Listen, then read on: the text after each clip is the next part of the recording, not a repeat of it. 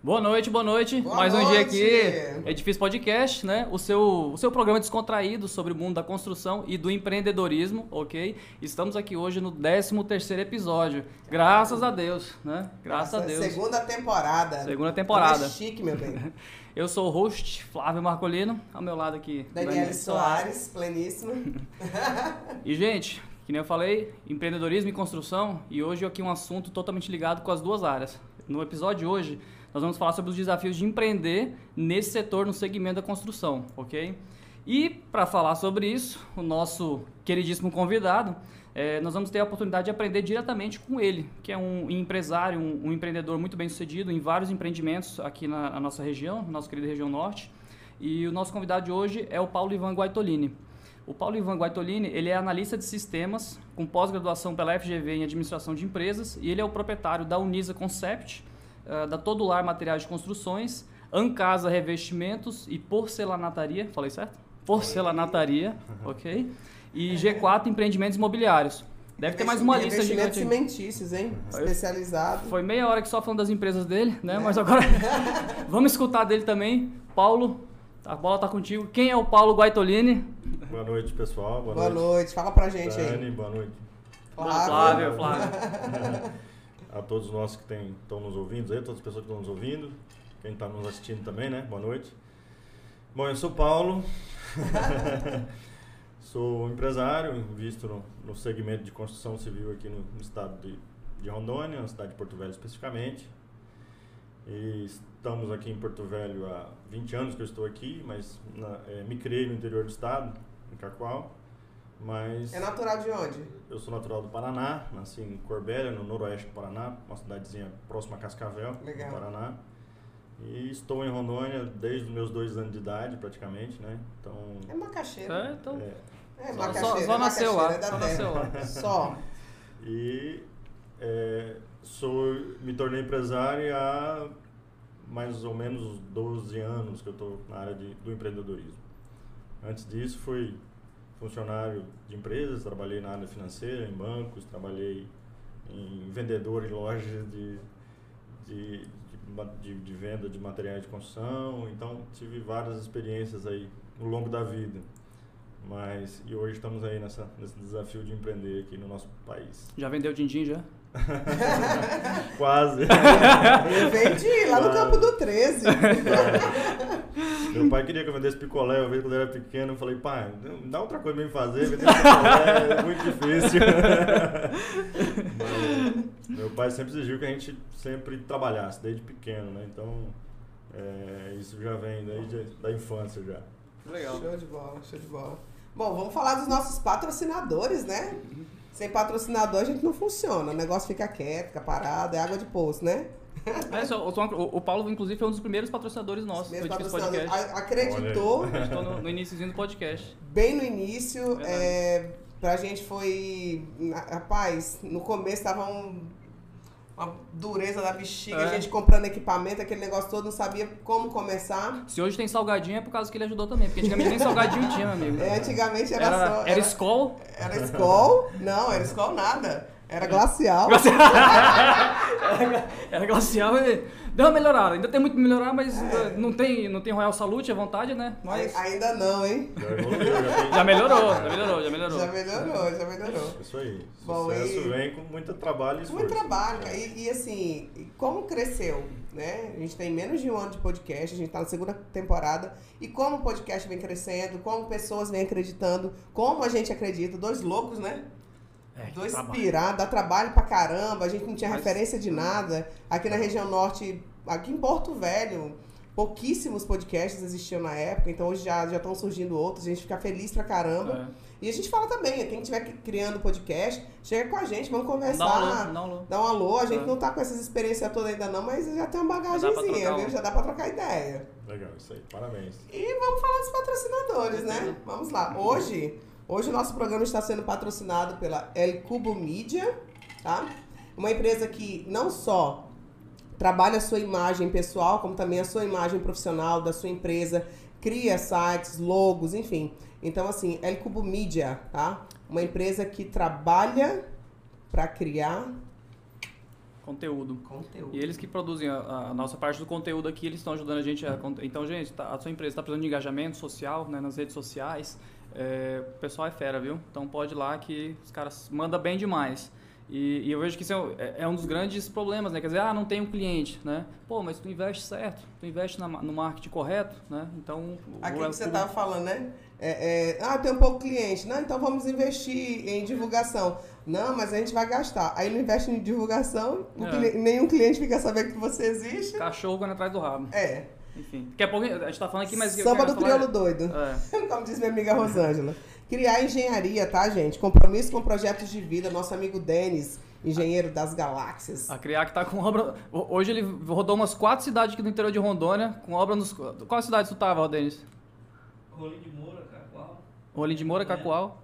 Jaru, Ouro Preto. Tudo, tudo hoje. Não, hoje não. Não, Antes- ontem, né? Ontem, né? Ontem, ontem pra hoje, né? Meu amigo. Rapaz, e aí, quando eu crescer, tá? Quando eu crescer, eu quero ser desse jeitinho aí. e Custom Change, gestão inteligente de mudança, tá? O escritório de arquitetura, projetos residenciais, projetos comerciais, de interiores, regularização. O que você precisar relacionado à área de arquitetura, Custom Change. Show. Vamos pra entrevista? Bora, bora rochar. Bora. Bora rochar esse trem. Vamos falar do início, né? Vinícius? É, como É. tudo começou. Como tudo começou aqui, o, o- a gente falar de desafios, né? E, e eu vejo que todo mundo que, que passa aqui, os empresários que passam aqui, a gente vê o, o, é, gosta de falar dos desafios, porque nós também somos empreendedores, a gente sabe a dor de cabeça que é para iniciar, para você sair, para o foguete levantar, né? Então, se, que história que você tem legal assim para falar do seu início? Que a gente sabe que todo empreendedor já, enfim, né? Já passou é perrengue, que já foi? passou aperreio, já chegou na beira do precipício e falou assim, caramba, agora, Agora eu não vai quebro. dar, não. Aí daqui a pouco ele falou assim, vou abrir outra empresa.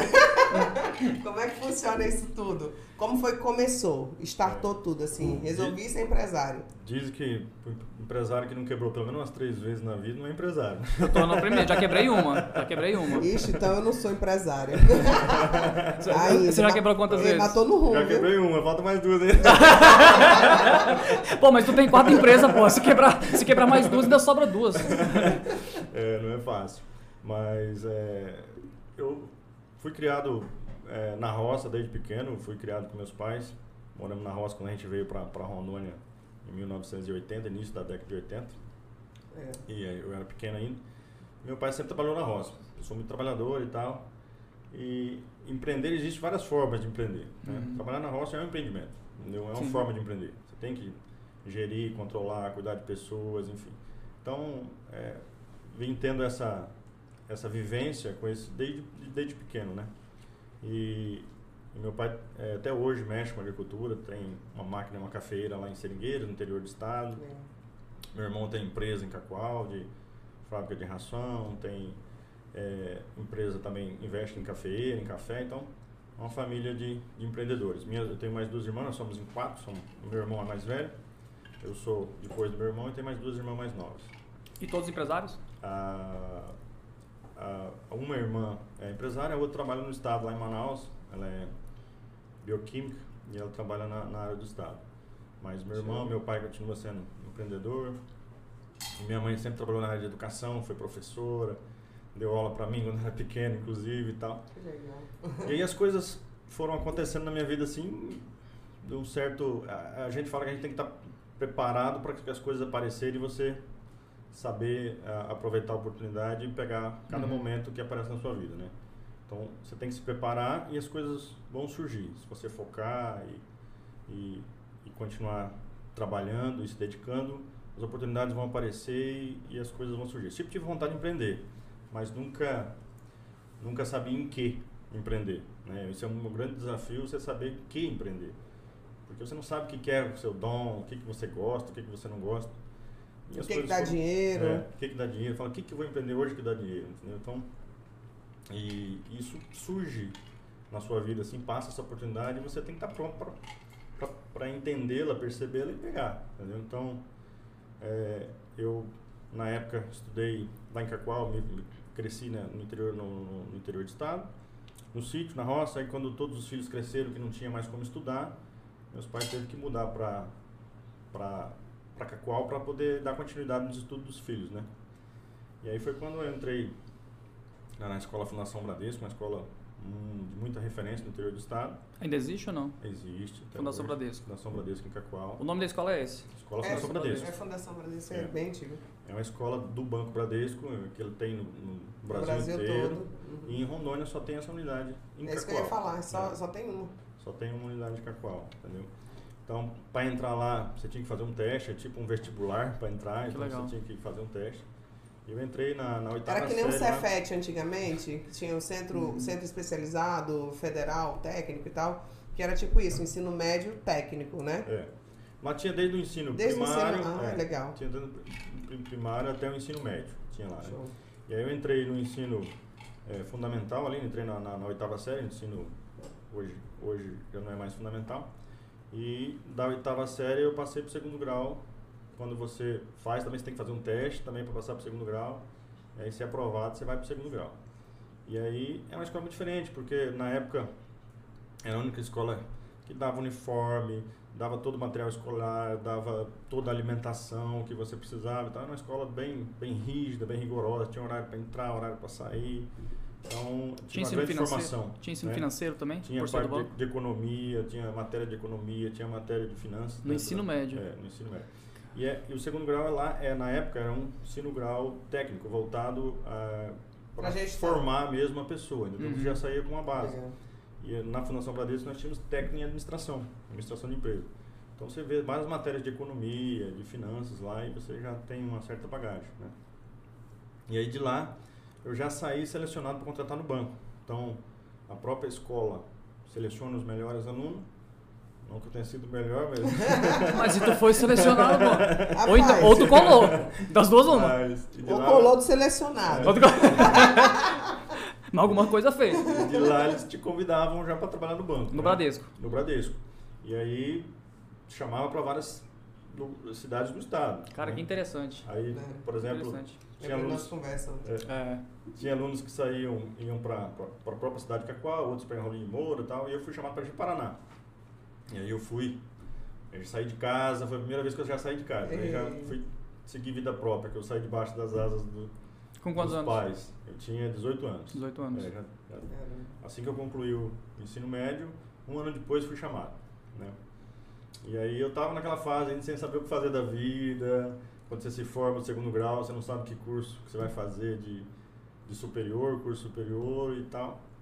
E aí o banco me chamou, e aí veio aquela, aquele medo, aquela tensão, né? Falei, e agora eu vou sair de perto dos meus pais, sair da minha, do meu conforto A que eu tinha em insegurança casa. normal, né? Nossa, bate um. Foi de, de de Paraná. É. Aí fui. Fui morar em. Fui morar em Paraná. Primeiramente eu fui morar numa casa de um amigo conhecido que morava em Paraná. Passei uns três meses na casa dele até arrumar um local para mim morar e fui morar de aluguel no, no, no localzinho lá. E fui chamado para entrar no banco. Aí entrei no banco como escriturário, que é o cargo mais baixo que tem no banco.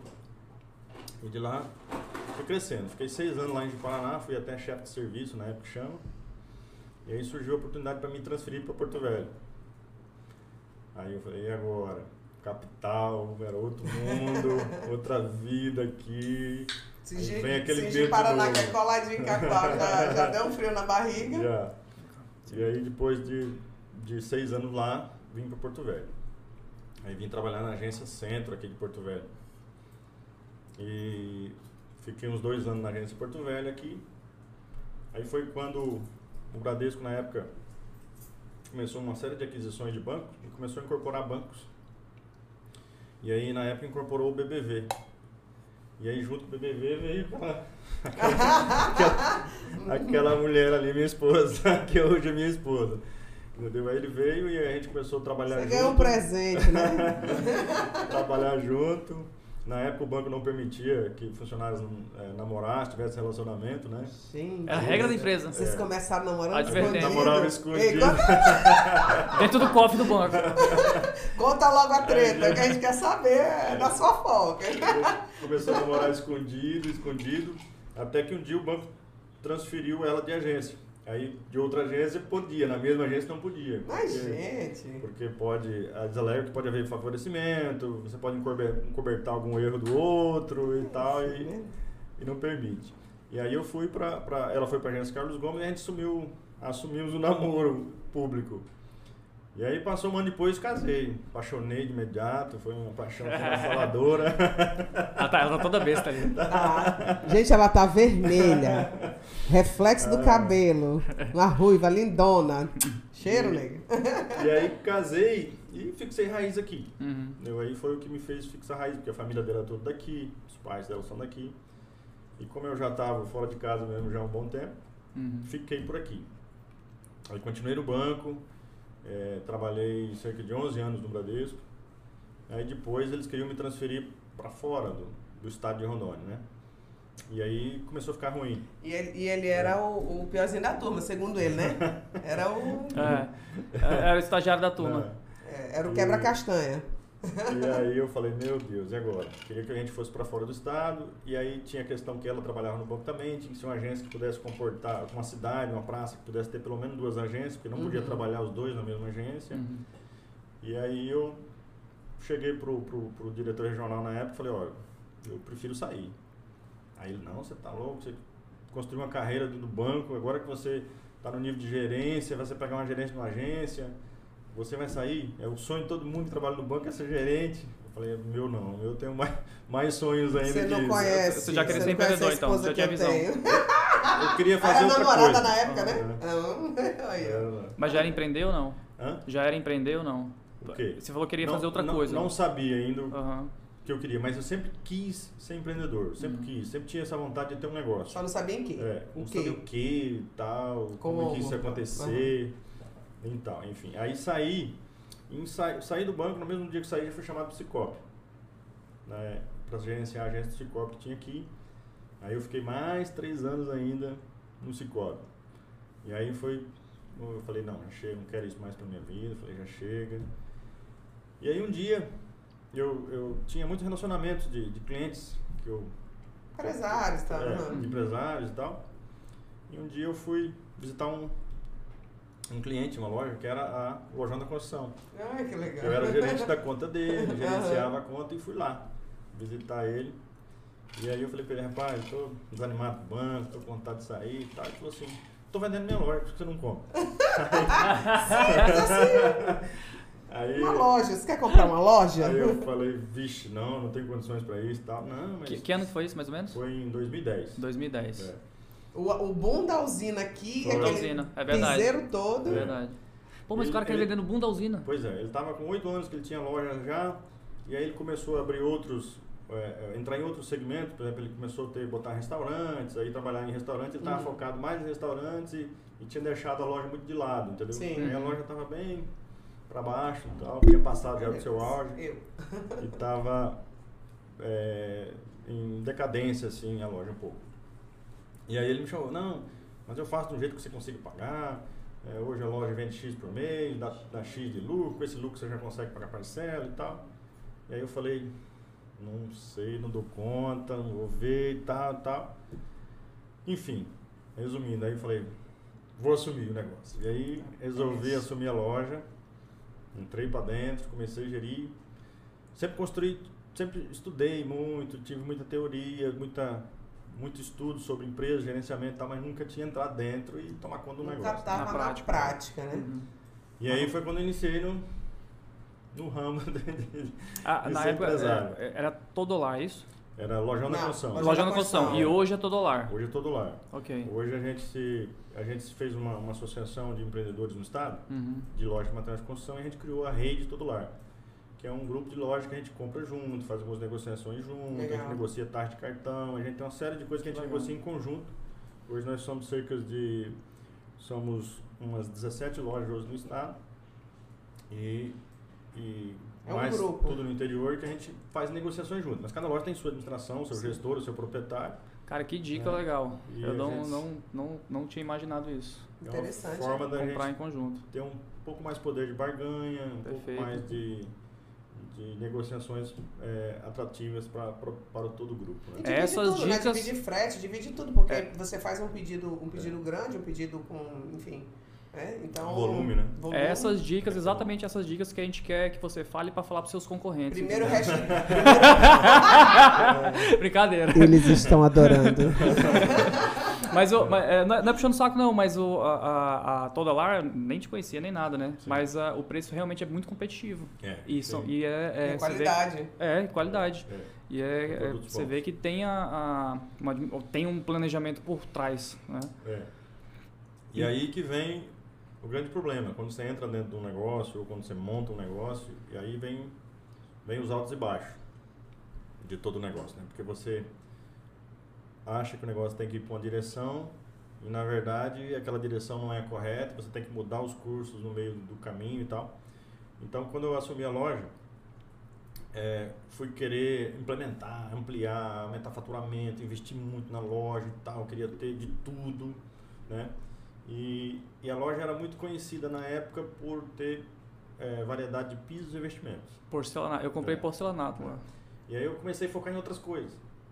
E aí eu é, investi muito, aumentei muito o estoque, também muito capital e foi quando eu comecei a me apertar.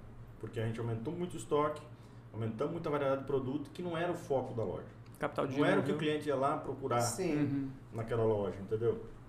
E eu achava que isso ia fazer aumentar muito o faturamento. Segunda dica de hoje. Conhecer o cliente, né? Seu público, né? Conhecer o público da loja. Conhecer a loja ela tem que ter um, um segmento específico ela atua mesmo dentro de materiais Sim. de construção, né? Raras exceções. Se você é um home center, aí tudo bem, você pode ter de tudo.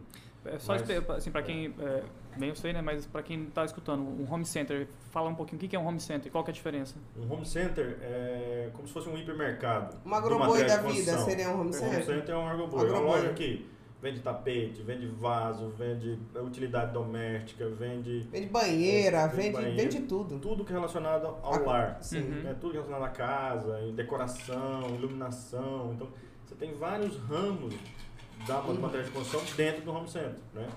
Enquanto lojas menores, você não tem estrutura física, não Tem tem, que estrutura estar segmentado. Humana, você tem que buscar um segmento que a tua loja é conhecida e ser, e ser especialista naquilo.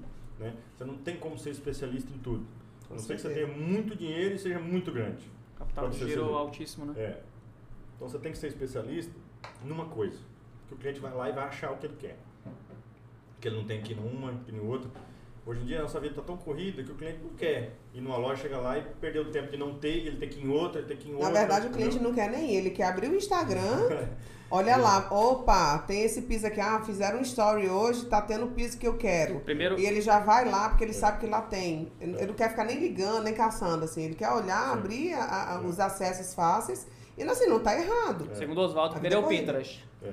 Segundo o o Oswaldo. o Oswaldo, arquiteto, veio aqui, ele é revoltado com a, com a geração Pinterest. É, geração Pinterest é foda. O primeiro erro que eu cometi foi esse, de querer ter tudo numa loja que não era o público meu, entendeu? E queria ter de tudo, vender de tudo. E aí a gente entra em dificuldade financeira, você tem muito estoque, você precisa ter muito capital de giro. Nessa época, a é, tu continuou com o mesmo nome? Ainda É, Lojão da Construção na época? É, depois que eu comecei a loja da construção, uns, uns dois anos depois, eu já mudei para todo lar. Todo lar. É, uns dois anos depois. Em 2012 para 2013 eu já mudei para todo lar. Entendeu? E sempre tentando acertar. Só que a gente aprende hoje pela dor, né? Não, não, não, não aprende, não aprende Pelo amor. lendo, estudando e tal, porque você, mesmo você lendo, estudando muito, você quer viver aquilo que você acha que é certo e Fazer do, acaba- seu, nosso jeito. acaba errando, né? Outra coisa que a gente erra muito em ser empresário é comprar aquilo que a gente gosta para vender. As Pronto. pessoas têm gostos diferentes, vontades diferentes, desejos diferentes, né? E o que é bacana para mim não é para os outros Condições diferentes também. condições diferentes, né? Então, eu fui muito comprar daquilo que eu gostava. E aquilo que eu gostava não era o que as pessoas gostavam. E aí errei nisso a segunda vez. A segunda coisa que eu errei em ser empresário, quando eu entrei, é isso. Querer comprar o que eu gostava e não o que os clientes buscavam, o que os clientes procuravam, né? Então, O que, que tem- era o teu nicho, né? É. Não buscar as coisas que o teu nicho precisava, né? É. Então, precisamos, nós como empresários, saber a vontade do cliente, né? Uhum. Hoje você vê que as grandes startups que iniciam aí, elas iniciam vendo o que o cliente quer. Né? atendendo a necessidade do cliente. e Detectando um impondo problema e daquele problema falar assim, opa, como é, que É. eu posso E pro- resolver? e Isso prototipando. é, essa, essa é a essência da startup. Encontra É. uma solução é, de um problema cria uma oportunidade, né? Posso fazer um- uma, uma perguntinha que tem a ver com essa Pode. questão do, do cliente? Por, por, né, por, por, é, curiosidade, eu tô lendo um livro do, do- da, da Google, Certo. que a Google, assim, ele, tem, ele a- na verdade, não é, nem, não é nem da Google, é Google Ventures, que eles são investidores em uma porrada de, de startups. E dentro das, das startups, eles, eles, eles têm um procedimento, tipo uma metodologia, é, até uma dica para quem está escutando, é, que eles fazem, eles é, geralmente uma prototipagem de um- um produto para saber se o cliente vai gostar ou não, demora seis meses. Eles, eles têm uma metodologia que em uma semana eles fazem um estudo, uma prototipagem e já sai com o resultado para saber se aquele produto vai dar resultado ou não. É bem interessante o, É o, o- é o MVP. É, o- é é o mínimo é, produto viável. É. Mas assim, só que aí o cara é muito foda, né? Eles, É, eles não, já, mas a já metodologia foi- deles é, é a Google. É isso que eu falo, né? É Então, Google, é isso que eu falo. Já, já os Tá. caras estão anos luz, porque Sim. assim, você chegar num processo desse que leva meses, que leva às vezes ano, Aham. ano também. Quando você, tra- você trata de, de startup, você não tem tanto tempo ali. Né? Em startup ela, ela, ela é mais intensa. É. Mas é, uma semana, um mês, tá louco. É, É, eles fazem uma mu- semana. É, é uma metodologia do caralho. É, é, é tipo uma metodologia enxuta, tipo aquela Lean Construction. Enfim, né, eu, eu só falei isso com uma curiosidade, que acho que vale a pena o, o livro para quem não, pra, pra- é, é uma metodologia muito legal. E mas entender contigo, você falou é, dessa questão de entender o que o cliente é, quer, o que o cliente busca. Aí tem até as formas de mapear o que o cliente busca. Você aprender, você fez alguma, alguma técnica de mapear o, o que o cliente desejava ou foi tipo na tentativa e erro e vendo o índice da loja, ah, tá vendendo mais porcelanato, compra mais porcelanato. Foi na tentativa e erro Tipo, ou... por demanda reprimida, né? O cliente foi lá, não localizou o que tinha, você fazia um registro, de repente, o- o- o- os teus colaboradores faziam um registro do que o cliente foi buscar, que a demanda reprimida fazia, não fazia. Os vendedores é o termômetro, era o termômetro Sim. da loja. Então o cliente chegava lá e, e pedia, não tinha, aí o vendedor vinha, pô, o cliente veio procurar tal coisa, não tinha. e aí eu ficava agoniado, eu, o empresário ficava agoniado quando o cliente ia buscar um negócio na loja e ele falava que não, não encontrou. né? Uhum. E aí nisso a gente ia sabendo o que, que o cliente ia lá buscar. É, o né? vendedor é o que melhor. Que, o- é, o que, que, o- que, que o cliente estava indo procurar. E aí a gente foi procurando atender essas necessidades que o cliente vinha pedindo. Entendeu? E o vendedor ia nos passando. Entendeu? Então foi meio que de uma forma assim, natural que a gente foi analisando isso e tomando, mudando, né? Uhum. Mudando aos poucos e enquadrando a loja no segmento que ela, que ela mais, mais atua e que o cliente mais procurava ela. O, o Júlio César de Júlio César de Goiânia, é, ele está perguntando, acho que é legal, é pertinente a pergunta dele assim com Legal. relação à a, experiência do banco. Em que Sim. sentido que ela que ela te ajudou ah, no desenvolvimento do seu negócio? Que eu imagino que com certeza ajudou muito, né? Acho que é bom legal Júlio falar experiência. César, meu primo lá de Goiânia. Aí, Ah, teu primo? Um abraço, um abraço pessoal de Goiânia, viu? É. Ó, Parente da esposa, peso, hein? esposa, esposa é goiana. se, não, Tá se a gente lá. não bater 100 pessoas assistindo hoje, tá errado, hein? Família e empresas. Se bater 100 Mas- vai ter vai ter piqui, hein? Vai ter piqui, Vai, vai ter ter piqui piqui. aqui. Mas respondendo ao, ao primo aí, sim, ajudou muito, muito. Porque o banco é uma, é uma empresa extremamente organizada. É uma empresa que está sempre muito além, muito à frente em tecnologia, Processo. em processos, em organização. Então, é, eu aprendi muito com ele em questão de gestão. Uhum. né? Análise de resultado, é, análise de custo, controle de despesa. Então, essa parte de gestão me ajudou muito o banco, entendeu? É, apesar que na prática você tem muito mais outros desafios como, como empreendedor para enfrentar, é, é, mas a Na gestão verdade, do eu vejo negócio, assim, a responsabilidade, negócio... né? Quando é, você é empreendedor e quando você é colaborador daquela empresa, as responsabilidades são diferentes. Sim, né? As responsabilidades não só internas, mas do que vem, pode vir se você fizer algo errado. É. Né? Mas uma, uma etapa essencial do negócio é você acompanhar os números e ver para onde você está indo. Se você está dando resultado, se não está dando resultado, o que está dando errado e tentar corrigir os números da empresa. Igual a gente fala, né? É, às vezes a gente está acelerando na empresa, botando velocidade, só que você pode estar acelerando para baixo, está Hum. para a descida. Oh, Né? Então você tem que saber se você está acelerando para baixo ou acelerando para cima. Foi Então, a minha primeira qu- empresa, foi assim. Quando, Eu acelerei Quando- baixo. Quando que você analisa isso? Pelos números, olhando o resultado. Porque se você Uhum. olhar e abrir um negócio e vender e vender e só achar que vender, você está ganhando dinheiro, não tá. Uhum. Você precisa analisar os dados e ver o que, que você está ganhando e o que, que você está gastando. E o que está sobrando. Né?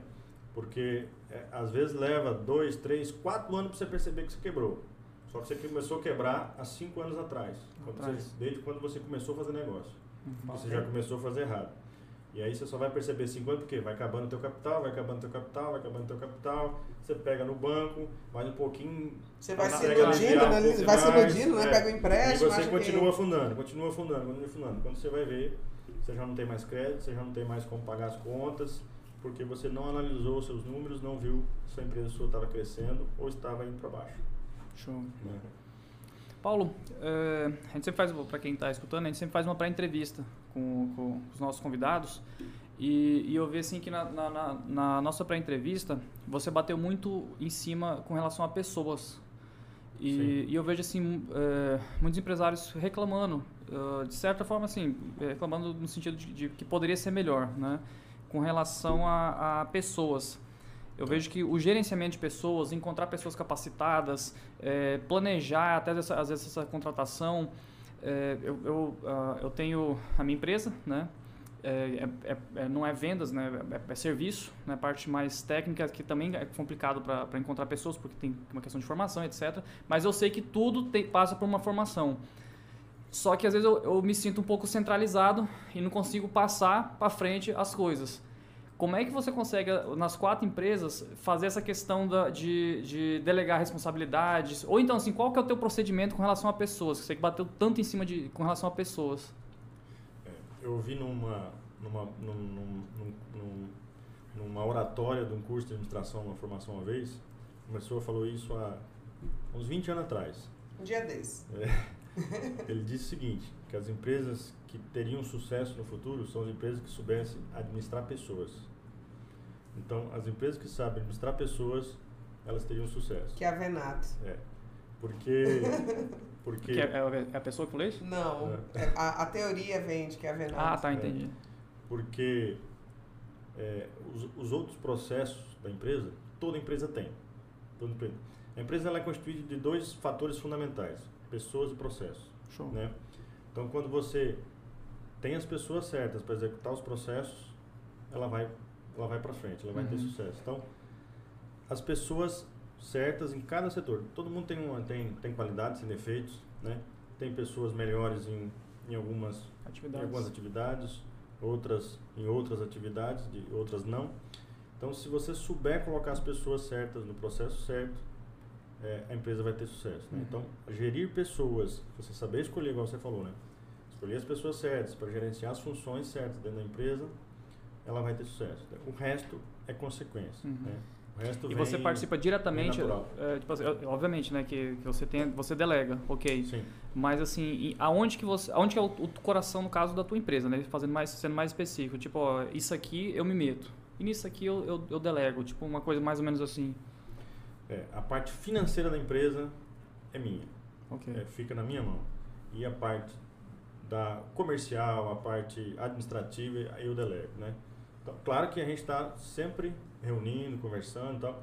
Antigamente eu era mais, eu, eu tava com a mais mão na massa, eu, tava, eu ia com mais mão na massa isso. Por exemplo, eu ia fazer as, as reuniões com a equipe, discutia junto com a equipe, com todo mundo e tal. Hoje em dia eu já trato mais com os líderes de cada, Uhum. de cada Uhum. empresa, né? Então, eu trato com eles e eles reúnem a equipe e busca traçar aquilo que a gente conversou, aquilo que reuniu. Mas no começo você tem que estar na frente de tudo mesmo, né? Uhum. Mas hoje eu delego. Hoje eu tenho as pessoas chaves em cada empresa. Né? Na Unisa a gente tem, tem uma gerente comercial que toma conta de todo o Pode comercial. falar nomes, tá? Pode, falar, pode fica falar. à vontade. Já mandar um abraço. Se você não falar, a gente vai falar. É. Um abraço pra Rosária lá, Aê. né? da Unisa. Ela é a pressão chave lá da Unisa. Ela né? sempre Ela- tá, você assiste, né? Você só não tá assistindo. Não, não é possível que não vai estar assistindo hoje, né? Mas ela tem... tá aí. então, tem ela que é, que é a, a parte de todo comercial e gerenciamento da equipe, né, lá. Na Todolar eu tenho o Percival, que é meu gerente lá comercial, que toma conta também da parte comercial e da equipe. E tem a dona Eliane, que é o meu financeiro, que ela é como se fosse uma secretária particular minha, que cuida de todo o financeiro de todas as empresas. Apesar de cada empresa ter um financeiro, Olha lá, Rosário. Beijo, amiga. Comecei a mandar os beijos já. É. apesar de cada empresa ter um financeiro, mas ah, quem controla tudo isso, quem confere, quem, quem analisa, quem revê os números é a Dona Eliane, Uhum. que é um escritório que fica lá na Todolar também. E é onde eu passo mais tempo. Todo dia de manhã eu tô lá, olho os números, ela me passa todas as contas que tem que pagar, o que tem em banco. Todo dia eu olho os relatórios. Quando eu não estou presente, ela me manda pelo WhatsApp todo dia o relatório de quantas apagaram, o relatório dos bancos, que tem para pagar durante o dia, durante a semana. A gente analisa tudo isso localmente ou via WhatsApp quando eu estou, mas todo dia estou presente. Resumindo, não controle pessoas, controle números. Controlar. Controlar- As pessoas têm que agir por conta própria. né? Autonomia. Que é- por Autonomia, legal. É, e eu dou muita autonomia para meus, pros meus gerentes que tomam conta das empresas. Quando há alguma coisa que eu preciso corrigir, sento com eles, converso, explico, mostro, mas sempre de maneira muito tranquila, muito cordial, né? É, Uhum. A gente está vivendo um momento, depois principalmente dessa pandemia, mas já vimos nessa, nessa tendência de, de uma ressignificância na vida da gente, né? Então, é, as pessoas não querem trabalhar mais em ambiente de trabalho onde elas não se sintam bem, onde elas não, Se não sintam fazem, respeitadas. é, onde não faz sentido para elas mais, né? E ninguém mais suporta chefe chato, chefe autoritário, né? Então eu não sou, sou uma pessoa bem humana, converso, explico o porquê de cada coisa, por que tem que ser assim, por que precisa ser assim e deixo eles agir. Em nenhum momento uma decisão que eles que eles fazem, eu vou lá e desfaço uma decisão deles, jamais. Eu Não tira a autoridade de quem estava lá no É, momento é. em que o fato aconteceu e que a situação ocorreu. entendeu? Isso eu respeito muito. Né? Então, se ele fez, fala, você fez, ok, tudo bem, vamos é, é, tocar, mas você podia ter feito assim, podia ter feito assim, então a gente corrige, mas jamais vou lá e desfaço o que foi feito. Né? Por quê? Para ter, pra ter certeza de que ela pode tomar decisão e pode tomar, é, é, agir para que a empresa possa andar sozinha, entendeu? Uhum. É assim que eu faço. Procuro agir dessa forma. Essa, essa questão assim, de, de controle. Eu, eu já tive a experiência de trabalhar com um chefe extremamente controlador de tudo. E com um chefe que nos dava autonomia. Isso dentro da corporação, eu sou militar, né? Dentro da corporação, que é mais difícil, porque assim, de- geralmente vem de cima para baixo e tchau, né? E, e eu, eu não- só não me estranhei, porque eu sou, eu sou administradora, fora arquitetura, me formei em administração em 2006, pela Uni. Quando, quando eu me formei, o que mais me marcou, a- a- as, as disciplinas que me marcaram, eu já não sou boa com números, né? A arquitetura veio assim, né? Naquele. Eu olhei e falei assim: tem muito cálculo? Ah, não tem não, então vamos lá. a administração tem mais. Mas assim, o que me, me chamava a atenção? A, a gestão de pessoas e a parte de marketing. Sempre gostei muito de comunicação, né? Como você se comunica com internamente e externamente. É. Então, assim, é, eu já tive a experiência de ter dois tipos de chefes. Ou um chefe e um líder, né? Vamos, vamos, vamos colocar ali, né? Como, como a teoria traz. E, assim, sem, sem, sem cálculo, sem estatística, mas, mas lembrando de como acontecia a dinâmica do trabalho em ambos os momentos, quando a gente tinha um chefe autoritário e um chefe controlador, todo mundo errava mais. Você tem medo de errar e você faz o quê? Erra. Acaba Eu não posso errar, não posso errar, não É. posso errar, não posso errar. É. Errei. É, e você trabalha sob pressão, você não, você não consegue deslanchar, não consegue produzir, o funcionário não produz sob pressão, sabe? Isso não, não funciona mais hoje no Aí você imagina isso dentro do, dentro do, do, da- do, do funcionalismo público, que já não funciona, né? Que a nossa produção ela, é- ela é bem diferente, né?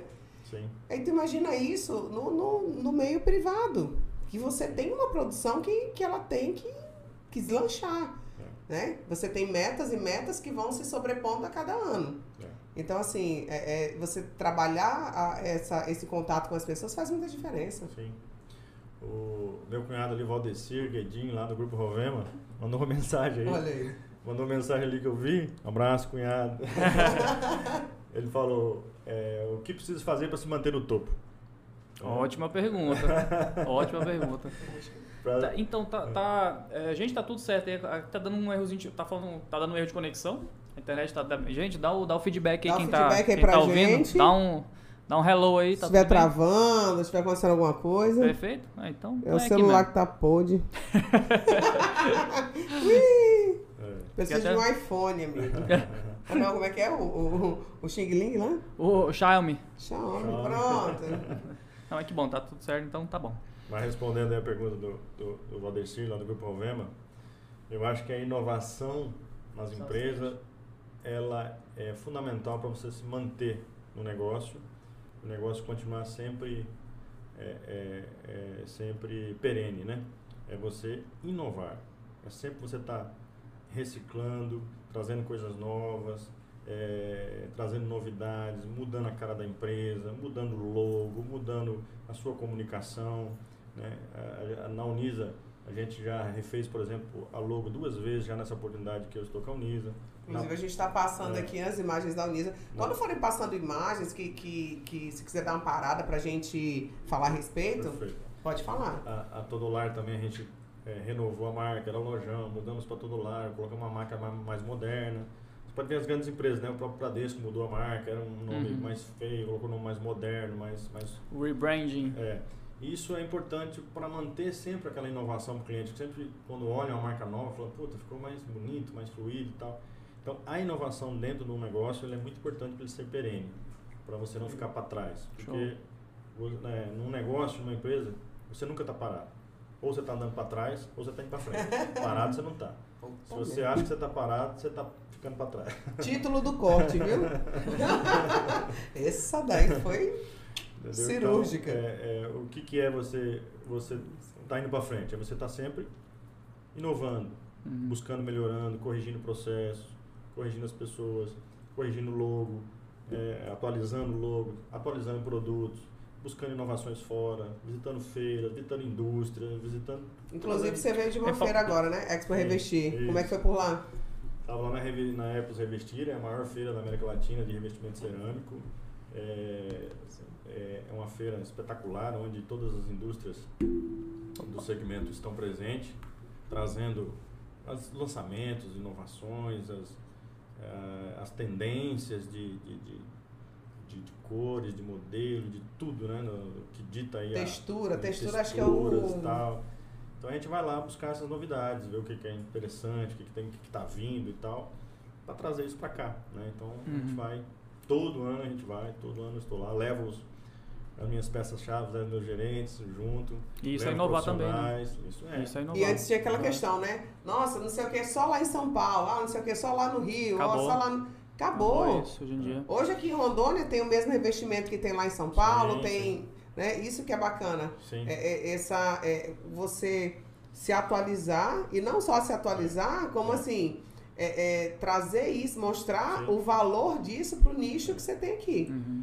Falando de, de inovação, a própria Unisa ela é uma inovação.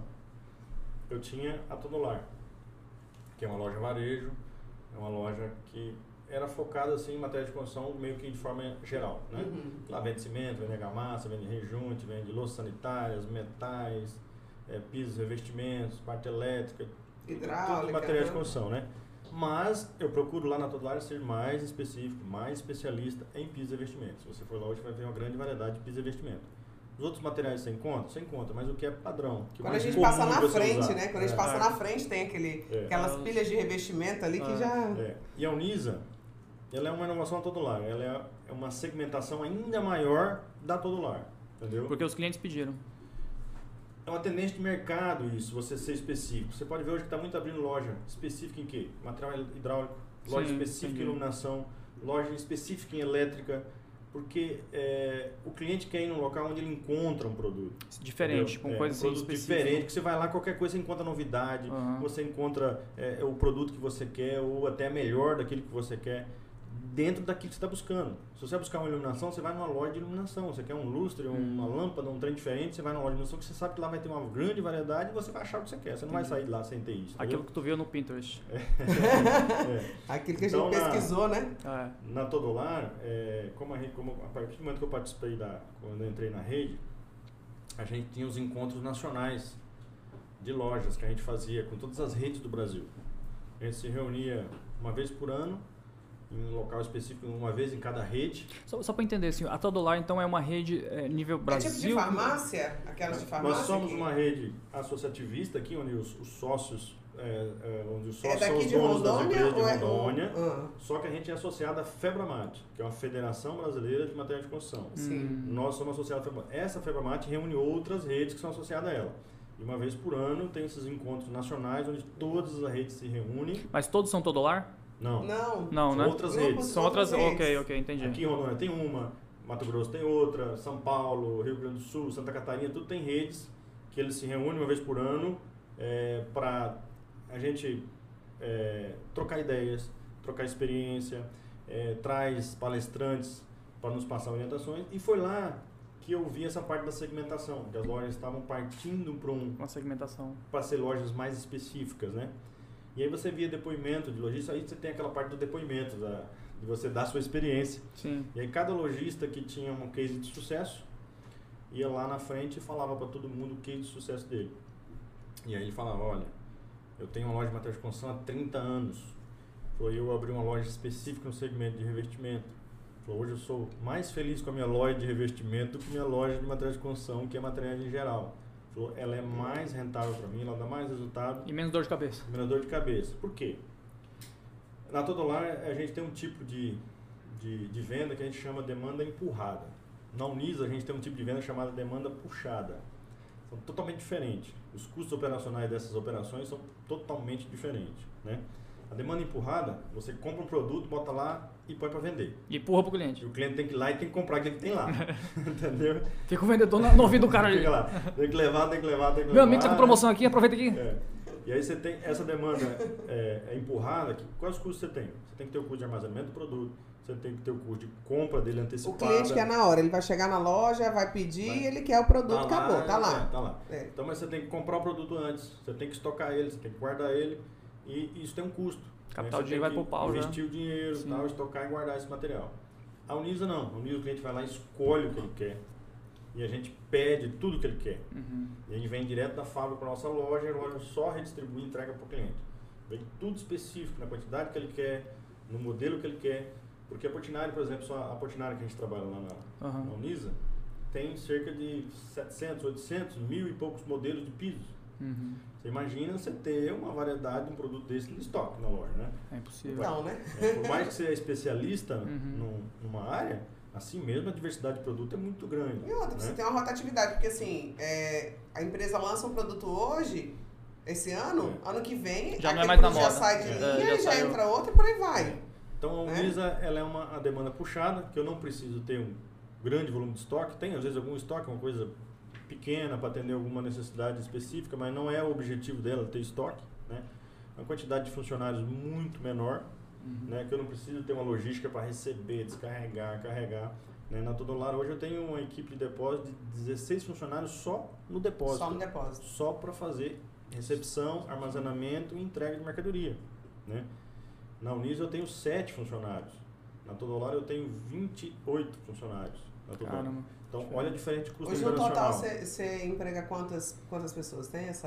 Eu tenho Pelo menos assim, uma Mais ou uma ideia. menos, mais ou menos. 28 na construtora, 28 na Todolar, coincidência. Vamos mais arredondar pra 30 aí. 7 na Unisa, mais 4, mais 8 na Ancasa.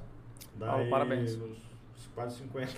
Não, que legal. É o impacto, é. o impacto de uma pessoa na economia de Rondônia. Que legal. É. Isso diretos, né? Direto. Diretos. Fora as famílias, Fora- né, que são influenciadas. Com né? certeza. Uhum. Então, a forma de trabalho da Unis hoje é uma ferramenta, um jeito melhor de se trabalhar, com, um custo operacional menor. É, desculpa, a, a Arinalva tá pedindo para levantar um pouco o microfone do Paulo.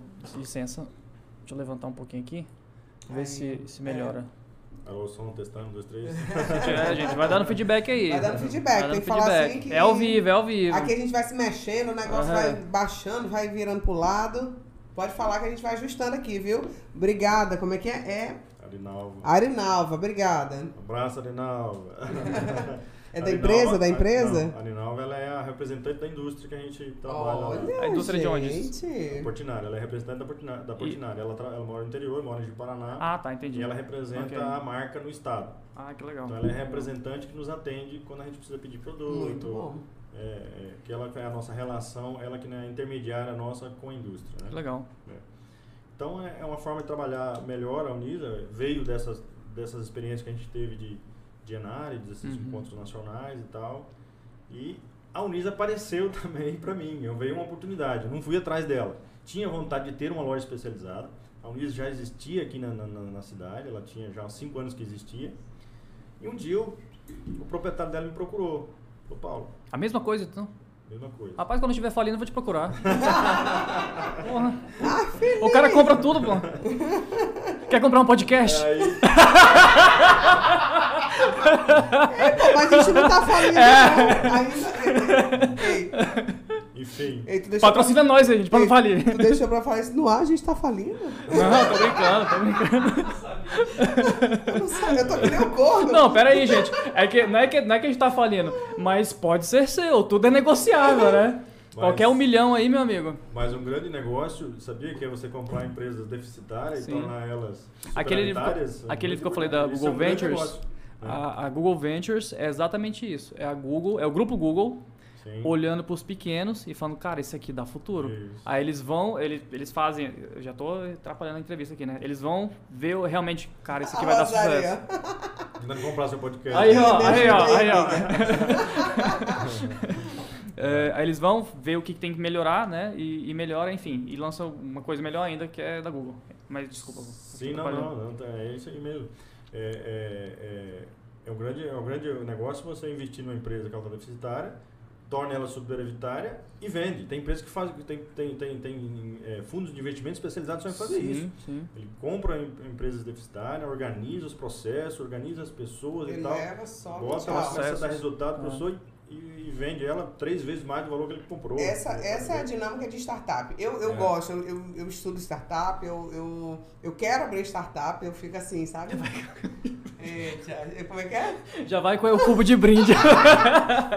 Top. Com certeza, né, meu amigo? Qualquer um milhão tamo aí, né, meu irmão? Qualquer um milhão, a gente tá aí, né? Vamos valorizar o passe, né? Difícil Podcast, El Cubo. Sim. Pega mais uma cervejinha. Mas a Unisa foi assim. Aí o, o proprietário me procurou, falou, Paulo, tô vendendo a Unisa, eu vou, vou embora, tô, tenho, tenho outros objetivos de vida e tal, tal. Eu tava um pouco é, é, parada, a Unisa e tal, né? E aí foi aquela mesma história, falei, eu tenho condições, foi, Não negociou consigo. e tal, falei, não quero, não quero. É que nem mulher em loja, né? É, é Sheila, Sheila, Sheila. Nem mulher em loja. A gente chega assim e fala assim: ai, olha, esse sapato, você beleza, você já adorou. Ó, mas olha essa bolsa que combina com o sapato. Você olha assim e fala: não, mas eu não, não aguento, eu não tenho condições. Mulher, mas vem cá, eu facilito. É tipo É, isso. foi né? isso. Não, mas faz do jeito que você fica bom pra você, que É, você consiga assim pagar. mesmo, assim e tal. mesmo. A Enfim. gente é seduzido. E aí eu peguei a Unisa em 2017 e dois anos depois ela se tornou a maior revenda da Portinari na região norte do país. Que legal. Então, Você pode ver que tá passando nas imagens. Você falou norte, então Amazonas também. É, Região Norte, pai. Porra. Região Norte. você, pode, você pode ver nas imagens que tá passando ali que eu recebi um diamante ali, que é a premiação máxima da, da Portinari. Você torna a loja diamante.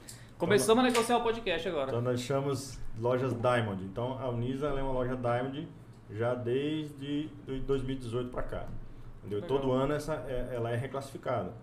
Né? Então todo ano eles analisam negócio, novamente os números, os resultados. Se você continua produzindo aquele resultado, você continua sendo uma loja Diamond. Eu lembrei da Ambev. Não? Ei, Flávio, eu lembrei da Ambev. Da- Tu tava tá lá, tu tá lá em cima, Sim. beleza. Quer se manter? Vai lá. Você quer se manter dentro do, do, do top 5 do top five lá, né? É. Do top 10? Então é isso. É, é- Mas aí, assim- Mas é com muito trabalho, nada assim, as coisas Isso não que eu ia acontecem, Sim, perguntar. com certeza. Com Porque certeza. é, a gente erra, acerta, erra, acerta. Então foi entrando, a gente foi buscando um caminho para a Unisa, fui tentando achar qual era a, a forma dela, achar a pessoa ideal, né? É, antes de estar a Rosário lá, passou por três gerentes, que, que foi mudando, que não, não se adaptou e tal. Mas hoje, graças a Deus, ela está bem. A Rosária faz parte desse, dessa conquista da, da loja, né? A Uhum. equipe toda da- também, claro, faz parte. Mas é, é um grande desafio você chegar num número desse, num resultado desse, é, pegando na situação que ela estava e tornar o que ela é hoje, né?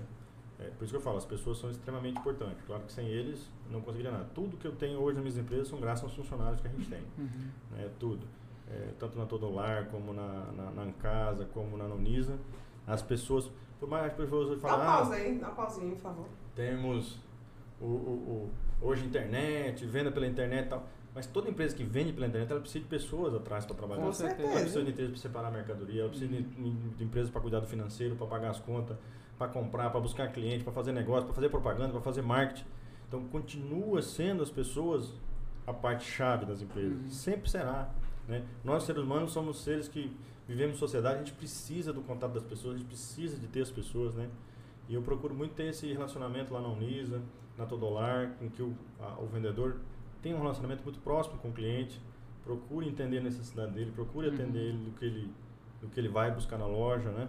Então, é, é, eu acho que ainda, ainda as pessoas são a peça-chave. Não Nas só, empresas, é, né? é, e assim, quando a gente fala em clientes, a gente fala, não fala só em clientes finais, a gente fala em clientes, é, por exemplo, arquitetos, engenheiros, Sim, os clientes, profissionais. os profissionais. Claro. Então, assim, é, e, É, e- cadeia, poucas, eu vou né? falar, essa semana eu tive uma experiência é, diferenciada de, de fazer um assessoramento de interiores, enfim, foi, foi bem, bem interessante. Algo que eu nunca tinha feito, não- pelo menos não dessa forma. E, e você percebe a diferença quando você entra em uma loja de decorações, que você entra em outra, em outra. Assim, tem lojas que você entra pra. Se você. Você quer comprar tudo, às vezes você sai de lá sem comprar nada. Uma loja maravilhosa, então você sai de lá sem comprar nada. Por quê? Você não escolhe nada pro teu cliente, porque É. você quer é, é, ser atendido. Sim, Você quer receber realmente um atendimento. Não correto. tô falando de ser Sim. estrela, não. Mas, Sim. mas de você se sentir à vontade de conversar com o profissional e o profissional fazer aquela composição com você, É. ele estimula. O profissional que, que, que trabalha no nosso ramo, né, construção civil, ele tem que estimular o outro é, é, a entender, a buscar entender o que ele quer. Ali na- às vezes a gente chega no, no- na loja com um projeto, às vezes o, o, o, o- vendedor ali, pode ser de revestimento, principalmente, chega e fala assim, olha, tá interessante o revestimento, mas a gente pode, a gente tem algo diferente para te mostrar. Sim. É interessante para você? Ah, é sim. Sim, sim. Quando você chega lá, você muda o revestimento do teu projeto, você muda algumas questões que... É o meu ali. É o quê? É, é ao vivo, gente. Tem um celular vibrando aí. Se for minha esposa, me perdoa. rapaz. Paulo, é, eu vi assim Mas que você. Desculpa, O- o- pode falar. o- as pessoas, quando eu falo as pessoas, claro que a, a equipe também é fundamental, mas as parcerias são fundamentais. Os profissionais, como vocês, da área, cara, são fundamental também para que a empresa possa prosperar. Então, o Uhum. relacionamento com vocês é essencial. Vocês fazem parte também do negócio. É uma Vocês- cadeia. vocês É uma cadeia. é. É uma cadeia de relacionamentos ali. Então, valorizar essas pessoas que Sim. estão ligadas na empresa é fundamental para o negócio é, ter sucesso, entendeu? Então, você vê todos os stakeholders que a gente chama, né? É, Sim, a sim. A linguagem Técnica do- da administração. administração é o Uhum. stakeholder. Então, a gente tem um relacionamento com o stakeholder, traz muito resultado para, para a empresa, né? Então, é uma parceria muito bacana que a gente tem na Unisa, principalmente, que é mais focada por um público mais especializado, que é uns produtos mais especializados. Essa parceria profissional lá com nós é fundamental. Como O, o meu pai. Desculpa, fala, amigo. Fala, pode falar. O meu pai é dono de uma cerâmica de tijolo, né? Já, propaganda aí, viu, pai?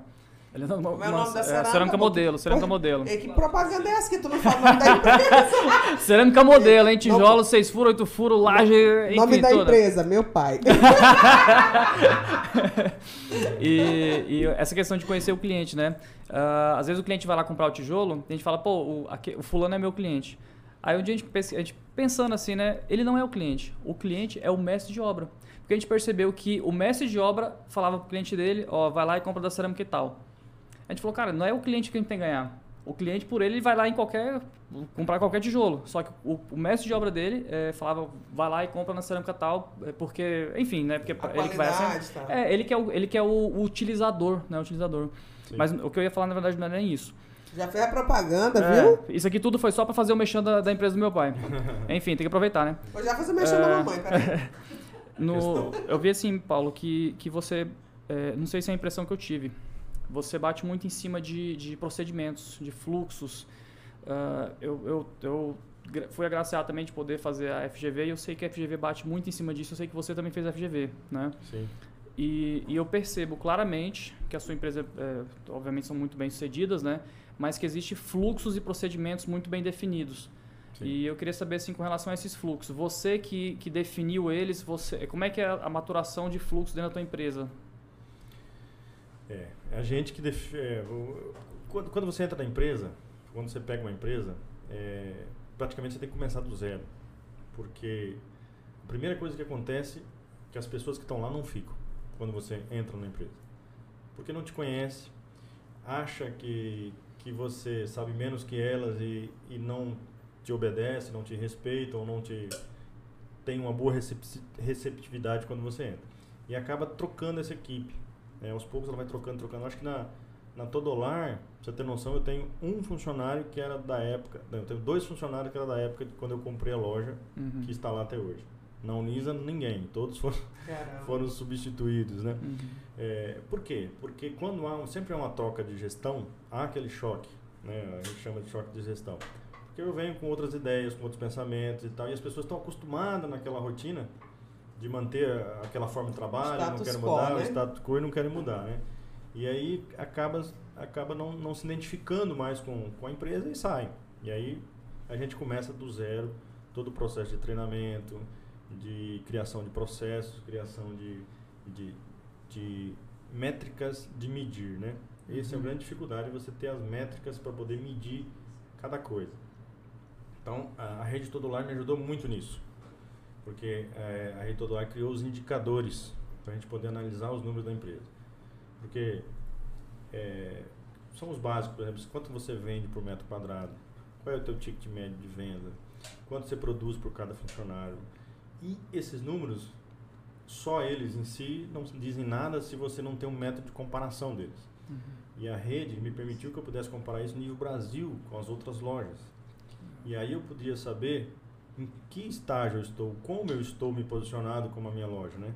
Se a minha equipe é produtiva em relação às outras, se o meu, a minha loja vende em relação ao tamanho dela, vende proporcional às outras lojas, né? Porque não importa uma loja ser grande, o que importa é quanto ela vende por metro quadrado que ela tem de área de área de, de showroom, que a gente chama, né?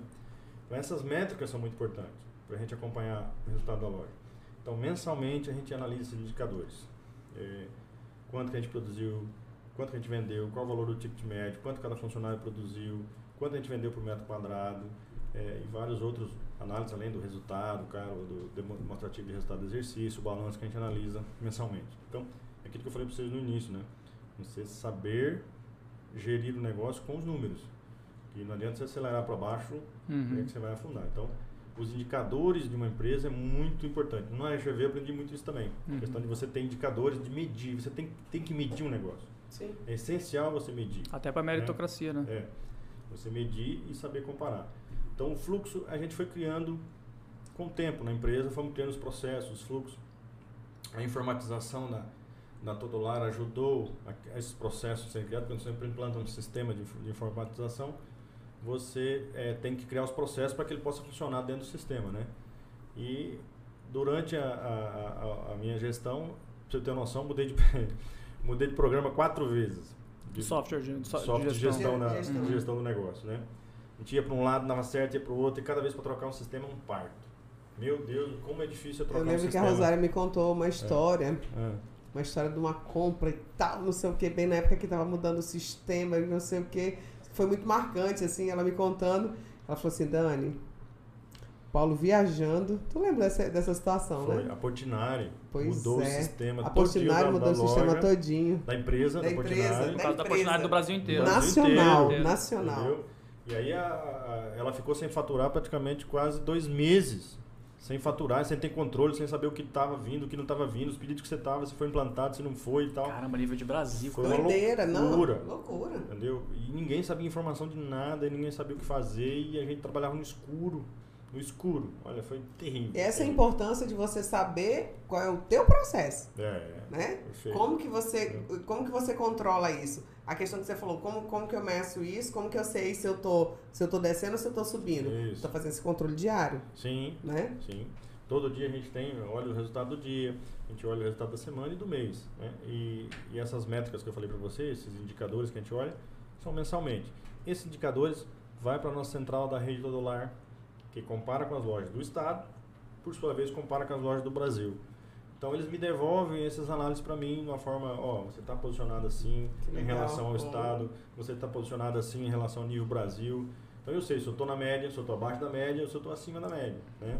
Então isso é muito importante para você saber como é que está a tua loja, Hum. né? Se você está bem posicionado, se você está trabalhando adequadamente, o que, que você precisa corrigir. Aí fala assim, ah, teu ticket de média é muito alto. Aí por quê? Aí você tem que analisar Explica um pouquinho do ticket, com relação É, ao para ticket médio. Pra, é o pra, ticket é, dar uma nivelada. Ticket médio é o, o, o, o, o valor total que você vendeu dividido pela quantidade de venda que foi feita durante o mês. Por exemplo, ah, fiz mil vendas durante o mês, deu 100 mil reais, dividido isso vai dar lá 100 reais por venda. Né? Esse é o ticket médio. Quanto Uhum. é a média da- das suas vendas. Né? Então, é, sempre busca em loja de varejo que o ticket médio seja baixo. Querem, buscam para que o ticket médio seja baixo. Por quê? Porque teoricamente tem mais gente comprando, e mais volume de venda. Mais, mais gente comprando com valores pequenos, que é uma margem que dá uma, uma melhor lucratividade. Já na Unisa é totalmente o contrário. O ticket médio da Unisa é altíssimo. Nós temos duas ou três vendas no mês, Uhum. praticamente, mas são vendas de uma casa inteira, por exemplo, entendeu? Então são vendas de 200, 300 mil reais em uma venda. Já na Todolar já é um ticket médio mais baixo, mas assim mesmo a Todolar tem um ticket médio mais alto do que todas as outras lojas do estado. Por quê? Porque eu trabalho muito com piso e investimentos. Por piso e investimento ele dá um volume alto de venda. Sim. Né? Então é uma peça importante na, na, no- na composição da- das vendas da, da Todolar.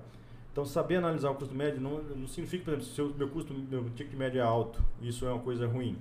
Eu tenho que analisar por que, que meu ticket médio é alto. Eu estou certo, não estou certo, o que está tá errado, É, eu estou vendendo pouco, ou tem pouco cliente visitando a minha loja, ou é a característica do meu negócio que é assim, né? Então, você analisar esses indicadores e saber se você está certo ou não, Uhum. né? É, Às vezes eu estou maior que é, fora do que o comércio pratica como Uhum. como média, mas meu negócio tem uma peculiaridade que ele é diferente, né? Então é, é isso é, é importante você saber analisar isso. No teu caso, assim, tu, tu, tu partiu do, do, da venda de, de, de produtos para vender algo agregado, um serviço diferente, um produto diferente, já lapidado em relação àquilo que tu já vendia. Por exemplo, a Ancasa. Como que surgiu a Ancasa e como que surgiu a, a G4? É, fala- fala Ela um vai, tá- é, a um Ancasa tava falindo aí. Fala um pouquinho da Ancasa. Fala o que, que é a Ancasa, é, qual que é o teu, o teu nicho. Vamos, vamos. A Ancasa é uma indústria, ela é uma indústria, é uma indústria de revestimentos é, cimentícios, é uma indústria de revestimentos cimentício. cimentício. Você fundou. É Não. su, é, é- Ela veio junto com a Unisa. Ah, é? Achei que. eu Ela Achei que veio- é- entendi, entendi. ela veio legal. junto com a Unisa. Quem criou ela, na verdade, foi o, eh, era o proprietário da Unisa anterior. Uhum. Ele tinha essa empresa e como ele estava desfazendo o negócio, Tu no- comprou também. No negócio veio junto essa, Entendi. essa empresa de revestimento também. Entendeu? Então, ela é uma empresa de revestimento. É, revestimento cimentício, ela fabrica réguas para piso, réguas, é, é, cobogós, é, elemento 3D decorativo para parede e tal, tudo em cimentício. E mais recentemente, Pode, pode passar o, o dos últimos dois anos, nós agregamos a parte de porcelanataria nela. O que, que seria isso? É a parte de fabricação de bancadas de porcelanato, ilhas, Uhum. nichos e uma série de peças feitas de porcelanato. esculpidas. É. A gente comprou uma máquina específica para isso, uma máquina de, de corte é, é, perfeito para fazer as 45 emendas, os graus. 45 Uhum. graus, né? Os cortes, corte que meia esquadria e tal. Na hora que passar, a gente, na hora que É. passar aí, pausa, por favor, Júnior. E aí nós trouxemos essa, essa, essa, esse produto agora para a gente agregar mais esse diferencial na, na Ancasa. Uhum. Então ela é uma indústria, ela nasceu como indústria, ela continua sendo uma indústria. Uhum. E tem a parte de serviço nela junto, que é a parte de... Porque quando você fabrica a porcelanaria, eu preciso fabricar o produto e instalar. Então eu tenho junto com, com, com o produto a- o serviço. A mão né? de obra. A mão E de casa, obra. com, casa completamente com a Unisa, né? É. Casa completamente. Justo. É um complemento da Unisa. Complemento. Ela, ela, a- Unisa é um grande demandador da Ancasa, né? Um Uhum. grande demandador. Apesar de a gente vender as peças 3D em outros locais e em outras lojas, mas é, o foco principal da Ancasa é atender a demanda da Unisa. Né? Agre- Agregar valor também. É, Tanto porque a, a, a Ancasa ela é um, um processo produtivo Dá, dá uma pausa. praticamente artesanal. É muito artesanal o processo de fabricação da Ancasa, né? Uhum. São formas, a gente fabrica as peças com formas e ela tem um prazo de, de, de cura e tal, então ela é um processo artesanal. Então a gente não tem escala para atender, por exemplo, todo o estado no volume que a gente tem hoje. Mas futuramente, quem sabe, a gente Futuramente, amplia, quem sabe. amplia a Voltando um pouquinho para a. Unisa, É. o, o, o cantinho, o cantinho, a a Rosa estava falando do cantinho do churrasco, e como é que ficou? Isso aí é, é a gente estar buscando inovação, aquilo que eu falei para você, trazer diferenciais, trazer coisas novas, coisas modernas, coisas de qualidade, né, para os nossos clientes, né. E então a- é, nós nós estamos trazendo lá para a Unisa essa parte das churrasqueiras Evol. É um, esse é um estilo de churrasqueira a gás que tem muito nos Estados Unidos, muito, muito, muito. É uma churrasqueira toda de inoxidável, toda de aço inoxidável. É uma quase uma obra de arte isso. É uma coisa fantástica. Que substitui as, as churrasqueiras convencionais a carvão que a gente tem aqui hoje. Entendeu? Uhum.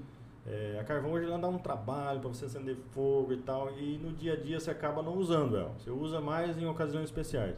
E essa churrasqueira que a gente está trazendo é uma churrasqueira que ela que ela pode você pode usar no dia a dia, né? Você ligou lá o botão, ela já está assando Uhum. carne, É entendeu? uma air fryer maior, né? Eu tinha, eu tinha uma, É uma air fryer a gás. uma churrasqueira a gás no meu apartamento, é bom demais. Bom é uma demais. Ferrari da churrasqueira, então eu falo, ela vem com o termômetro ali para medir a temperatura interna e tal, então ela é um produto bem diferenciado. Então a gente está fazendo lá na Unis um cantinho de churrasco, onde vai estar exposto esse produto, ele é novo, a gente começou no começo do ano com esses produtos aí na- lá na Unis. Então a gente vai fazer uma área de bancada lá, de ilha, e vamos colocar essas, essas No- churrasqueiras, no- vamos no fazer churrasco churrasco lá. é, Quando no que vai churrasco ser a do Edifício inauguração, Podcast. hein? No, Vamos- no churrasco do é. Edifício Podcast vai, vai ter que. E A gente, a vamos- gente vai organizar um churrasco Ah, no eu final dessa temporada. Sim. Então já. Já eu com, vou chamar os- convidado. Os clientes lá, cada, cada, cada semana um diferente para lançar uma carne para nós. Olha, No final de semana, Legal. no sábado, né? Eu levo o isqueiro, eu levo. É. E qualquer cerveja eu bebo, pode, Pode comprar soltar. qualquer uma. Ah, não. legal. Qualquer cerveja. Tu Bacana. vai voltar pra Glacial? Oi? Vai voltar pra Glacial? Ô, gente, a gente já evoluiu, né, gente? Pelo amor de Deus. É classe. Vai, vai passando aí a questão do. Aí. Da... Aí são as bancadas, É, ó, dá uma o- o, trabalho de porcelanaria que é feito, ó, tanto a mesa ali que foi Mesa feita em porcelanato, ó, e Diferente. várias outras peças que se fabricam que pode, Pode se passar. fabricar em porcelanato, né? Uhum. É, Tá na tela aí, Júnior? Tá na tela? Tá, tá. Show.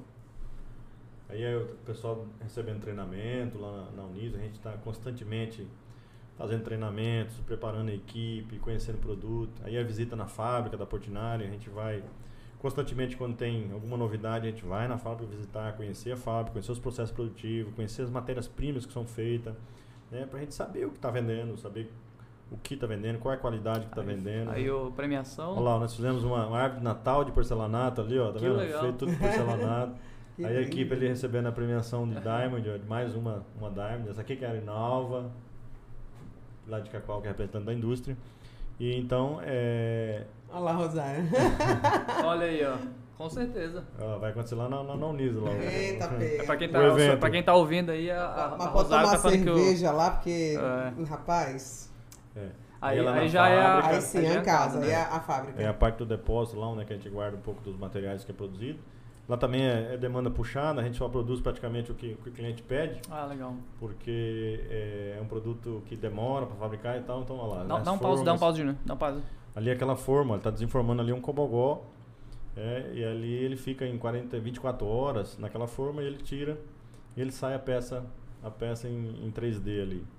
né? Pode passar. Então,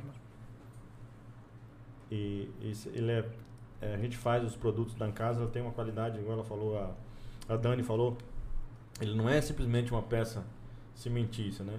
A gente tem todo um cuidado para que ele tenha um acabamento perfeito, ele Sim. é bem lisinho, ele não Uhum. tem porosidade. A gente tem, tem uma mesa lá, aquela, aquela, onde é que ele está colocando em cima ali, que ele é uma mesa vibratória, que ele fica em torno de 4 a 5 minutos ali vibrando o tempo todo para que o cimento possa ficar bem Pra tirar o ar, né? é, também. tirar todas as bolinhas de ar e tal para ficar uma peça bem lisinha, perfeita, com uma qualidade excepcional. E a gente faz as nossas peças tudo com é, cerca de 90% delas com cimento branco, que é um cimento nobre. Olha ó, as peças tudo branquinhas. peças 3D, Perfeito, cara. perfeito. São Legal. todas peças de cimento branco, ó. né? Não é gesso. O que, que é o cimento branco? Eu não conheço, não sei o que, que Cimento é. branco é um tipo de cimento. É um cimento branco. Ele é branco. Tem- temos um Sherlock Holmes! ele não é cinza, ele é branco. Ô, amigo. Grossa. A Fiona. Uma princesinha. Ele- antigamente a gente usava esse cimento para rejuntar piso. Né? Antigamente no time rejunte a gente usava cimento branco. É. que era o produto, e hoje a gente fabrica essas peças com cimento branco, porque ele dá uma qualidade melhor, fica um produto mais nobre, né? Fica um produto mais nobre. Não, olha, Mas- olha, olha mas isso, é um peixe- olha essa pedra. É um, é um- olha lá, Sherlock Holmes, olha lá. Ui. Assim, você vê a, a, a forma diferenciada, porque assim, a gente vinha daquele 3D, é, a, gente nem especifica mais em projeto, aquele 3D grosseirão, Sim, né, com é, aquele rústico, é, bem rústico e tal. Mal acabado. Mal né? acabado. É. Antes era até charmoso e tal, É, mas é. antes, né? É. Aí às vezes o cliente chega assim e fala, não, eu quero aquele 3D assim, de- desse jeito, o dia que eu fui na casa do meu cunhado, sempre tem um cunhado que, né, É. que, que influencia os projetos do arquiteto. Dá na um Ah, casa, dá um pause aí, isso é legal, isso é legal. E aí, Então- assim, quando, você, quando você vê peças em 3D, e, e não só é, fazer peças em 3D em formatos diferentes do usual, é um desafio, é um artesanato. Sim, sim. É, é artesanal, é um serviço artesanal.